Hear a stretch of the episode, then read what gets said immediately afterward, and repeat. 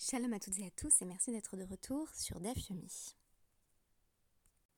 Pour ceux et celles qui crieraient à l'obsession, je tiens à préciser que si, en général, je ne mets pas particulièrement l'accent sur des sujets féministes dans mon étude du DAF, la Maseret Megillah se prête particulièrement à ce type d'analyse.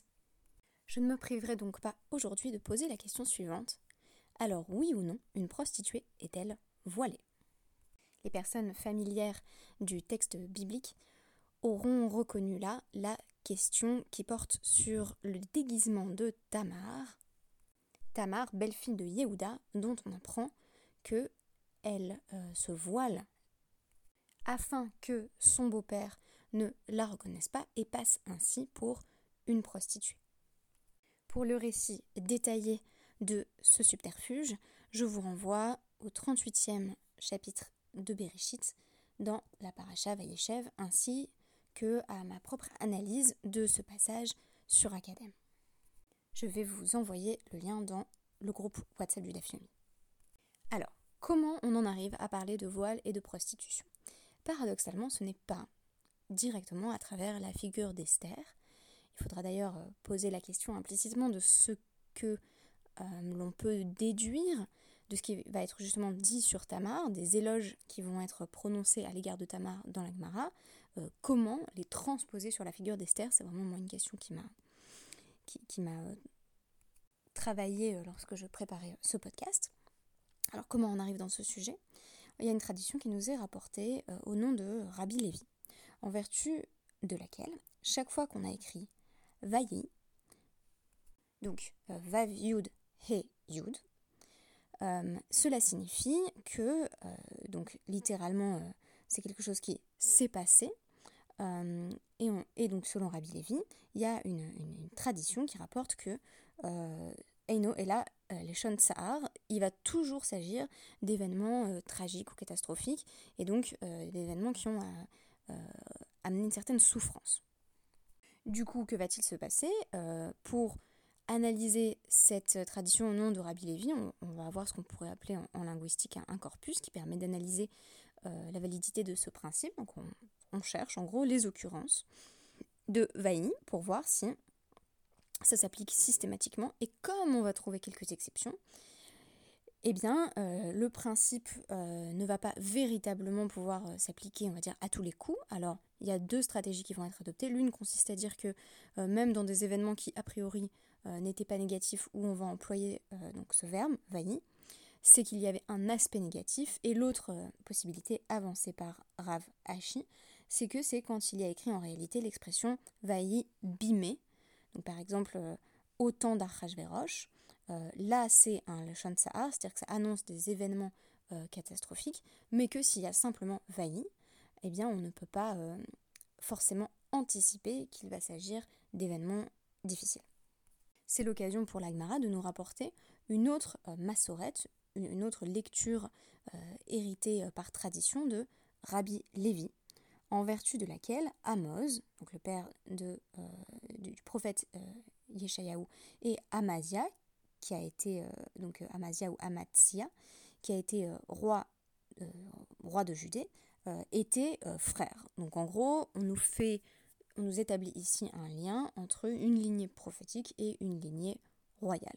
Et l'Agmara va dire tout simplement Maïka Mashmalan, en gros, qui ici veut dire qu'est-ce que ça nous apprend? C'est-à-dire, mais qu'est-ce qu'on peut en avoir à faire que Amos et Amatzia, euh, et Amatzia, pardon, parce que soit on cite la, version euh, phonétique française, soit on cite la version phonétique hébraïque, euh, soit frères. Qu'est-ce que, que ça peut nous faire?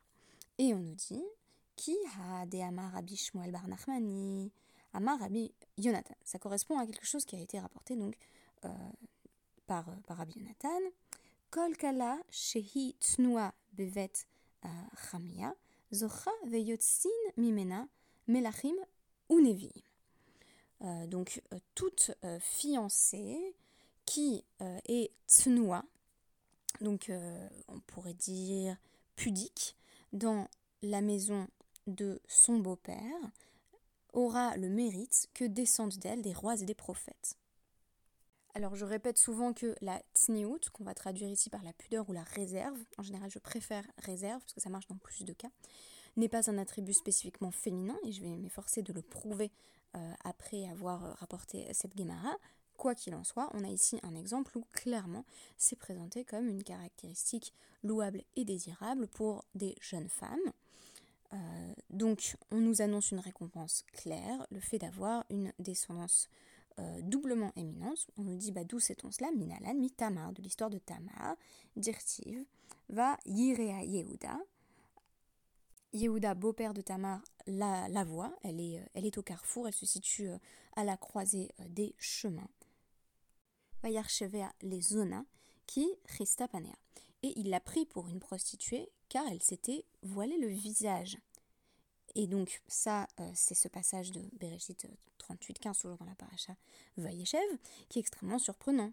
On va en effet nous poser la question Mishum Panea va Yarchevea Lezona, surprise de la Gemara, est-ce parce qu'elle avait le visage voilé qu'il l'a prise euh, pour une prostituée? Ça ne marche pas. Euh, a priori, euh, on a par exemple en tête le geste de Rivka, qui est de se voiler précisément lorsqu'elle apprend que l'homme qui avance à sa rencontre et son futur époux, c'est-à-dire Yitzhak. Donc pourquoi est-ce que ici le geste de se voiler serait associé à la prostitution? L'Agmara va dire et là mishum de Christa panea bevet chamia. En réalité, la raison pour laquelle il ne l'a pas reconnu, c'est parce que avant, elle justement habitait chez son beau-père, elle avait le visage voilé, c'est-à-dire euh, qu'on imagine presque ici une forme de, de, niqab ou, de, ou de burqa. Euh, et donc on, irait jusqu'à imaginer que son beau-père ne voyait euh, même pas son visage, ou alors on peut imaginer une sorte de voile un peu plus transparent qui faisait que euh, ne l'apercevait pas, mais clairement pour, pour les personnes qui penseraient qu'il s'agit d'un simple kisui roche, ce serait incompréhensible ici, puisque on nous dit qu'il ne, la reconnaît pas du tout, donc c'est que même son visage ne lui dit rien. Et l'Agmara de préciser, Velo Hava Yadala. Donc il, ne, il, ne, la connaissait pas en fait. Quand bien même ils habitaient apparemment euh, dans la, même euh, maison familiale, il ne euh, connaissait pas les traits de son visage. Donc on aurait en quelque sorte dans le pasouk deux thèmes différents. D'une part, il ne l'a pas reconnue parce qu'elle était voilée, et donc il a pensé qu'elle était une simple prostituée, mais plutôt, comme, vont le préciser les différents euh, euh, Perushi, mais notamment Rashi, il a pensé qu'elle était une prostituée parce qu'elle est située euh, voilà, au, carrefour, parce que elle est dans, dans, une situation qui fait que on peut interpréter sa présence comme signifiant qu'elle est une prostituée, mais pas parce qu'elle est voilée. C'est grâce à cela qu'elle mérite de se situer dans la lignée davidique, donc par, par les enfants qu'elle aura de Yehuda, puisque David va être un descendant de Péretz. Et Péretz est le fils que Tamar, l'un des deux fils que Tamar a euh, avec Yehuda. Donc, on sait que euh, Tamar aura des descendants qui seront des rois, et on nous précise euh, que Amatsiya, qui descend lui-même de cette lignée davidique, a été le frère de Amoth, et donc à la fois des rois et des prophètes. C'est la récompense de Tamar le grand paradoxe, c'est que ces midrash ne fonctionnent pas. C'est-à-dire que d'habitude, j'aime pas trop dire euh, bah oui, le midrash, euh, il me plaît pas, etc. En général, je dis je préfère telle version du midrash à telle autre. Mais euh, si on y regarde, ce qui a fait que Tamar a mérité justement d'être à, de, rester dans, la famille, on va dire, du peuple juif, ce n'est pas tant sa discrétion tant qu'elle était dans la maison de son beau-père, c'est-à-dire lors de son mariage avec Er et Onan, et donc les deux catastrophes successives, de la mort de Er et d'Onan qui ne souhaitait pas euh, avoir d'enfant avec elle, c'est précisément le fait qu'elle se fait passer pour une prostituée. Alors on peut dire que le fait qu'elle se fasse passer pour une prostituée et que ça marche est dû euh, au fait que précédemment elle était voilée et donc que son beau-père ne l'a pas reconnue en raison de cela. Mais il est difficile de dire que c'est simplement euh, cette réserve qui est à l'origine de son succès ultérieur. En réalité, euh, c'est son audace euh, qui lui assure une postérité aussi noble que celle qui va être définie par Amots et Amatia. Je noterai simplement au passage que ce midrash, cité par Rashi, n'a pas du tout convaincu le Ramban, Nachmanide, autre éminent commentateur de la Torah, qui dit euh, mais même si elle avait un voile, euh, enfin il aurait quand même reconnu sa voix, il aurait reconnu quelque chose, donc euh, ça marche pas trop. Il faut dire que les prostituées étaient en réalité voilées à cette époque-là et qu'on reconnaissait une prostituée au fait qu'elle se voilait et qu'elle avait une, attitude de séduction, qu'elle dévoilait certaines parties de son visage et pas d'autres. Donc le voile comme témoignage de, l'érotisme au contraire, un peu comme dans les méditations érotiques de Marc Alain Waknin, où précisément le voile c'est ce qui excite. Ça, c'est une autre lecture.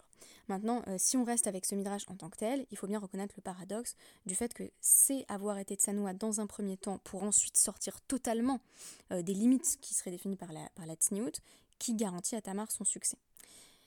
En d'autres termes, on pourrait dire qu'elle elle était euh, tsanoua, elle, elle, restait à sa place en quelque sorte, tant qu'il le fallait, mais à partir du moment où son beau-père donc Yehuda lui ment, lui disant qu'il va lui donner euh, euh, Sheila pour époux, euh, alors qu'il n'a aucune intention de le faire parce qu'il a peur de perdre son, troisième fils. elle va au contraire subvertir les codes de la Tniout et utiliser le voile comme instrument de séduction pour intégrer justement l'interprétation du Ramban on peut dire en quelque sorte qu'il y a quelque chose dans cette sniout originelle qui n'a pas fonctionné, puisque peut-être que euh, la sniout absolue, si on parlait d'une forme de, réserve, voudrait qu'elle attende indéfiniment euh, ce mariage qu'on lui a promis avec le troisième fils de Yehuda et qui n'adviendrait en réalité jamais. Donc elle va aller au-delà des limites, elle va dépasser les bornes euh, et cela va lui valoir l'éloge notamment de Yehuda qui reconnaît Tzadkamimeni, elle est plus juste que moi, et les commentateurs ne tarissent pas d'éloges non plus sur les agissements de euh, Tamar, qui sont pourtant fort subversifs. On a donc affaire ici au paradoxe très intéressant d'une tsniout à double tranchant, qui se manifeste euh, d'abord dans la maison familiale, euh, par le fait que Tamar n'est pas du tout dans une logique de séduction avec son beau-père, donc à ce moment-là, elle est réservée, elle est pudique. Mais cette snoot se manifeste aussi en quelque sorte lorsque Tamar prend sa place et va le séduire. Ce serait un paradoxe que d'affirmer qu'il y a encore de la tsniout dans ce geste, qui justement est un geste de, conquête de l'espace public euh, et un geste qui implique une certaine ruse. Mais en réalité, dans les deux cas, c'est le même signifiant qui est utilisé, à savoir le voile. Ce qui est très intéressant, c'est que si ce midrash euh, est poussé euh, jusqu'à voilà, sa logique plus extrême, on pourrait dire, bah, puisque son père a jamais vu son visage, elle a qu'à se quand elle se déguise en prostituée. ça donnera d'autant plus envie à Yehuda de coucher avec elle. Or ici, on nous dit, elle reste voilée. Donc, on a en quelque sorte la même sémantique dans les deux cas peut-être que la tsniout, ce serait justement savoir à chaque fois quelle est sa place. Et ce qui fait que Tamar est récompensée, ça me permet de, réconcilier ce midrash avec le Ramban et avec ma propre compréhension des agissements de Tamar. La tsniout, ce serait le fait de savoir à chaque fois où se tenir. Elle sait qu'elle n'a pas à avoir une attitude de séduction vis-à-vis de son beau-père quand elle est dans la maison familiale.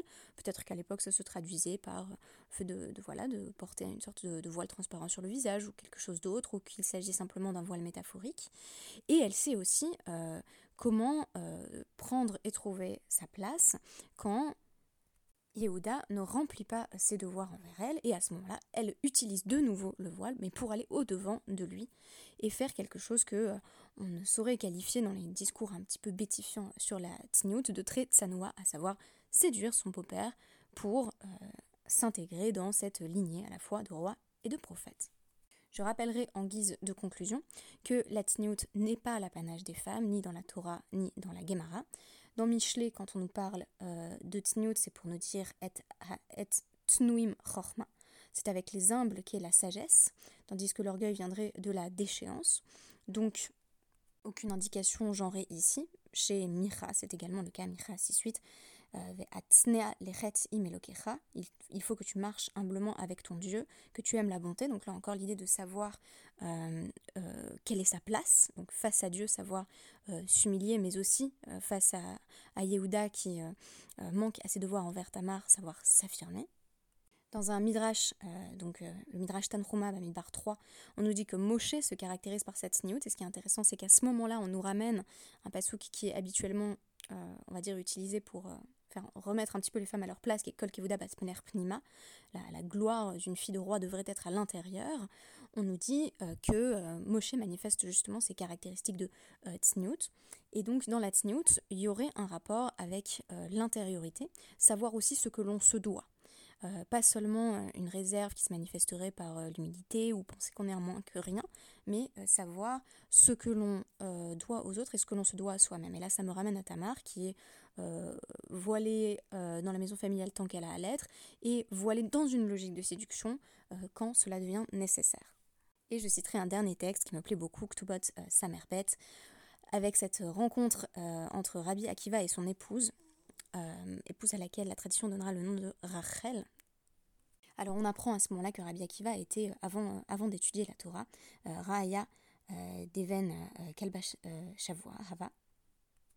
Ah non, pardon, c'est Raya Deven Kalbash Shavua, donc il, était un, simple berger pour un homme riche du nom de, Kalba Savoie. Et on nous dit donc Hava euh, Berate de Hava Tsnia ou Maale.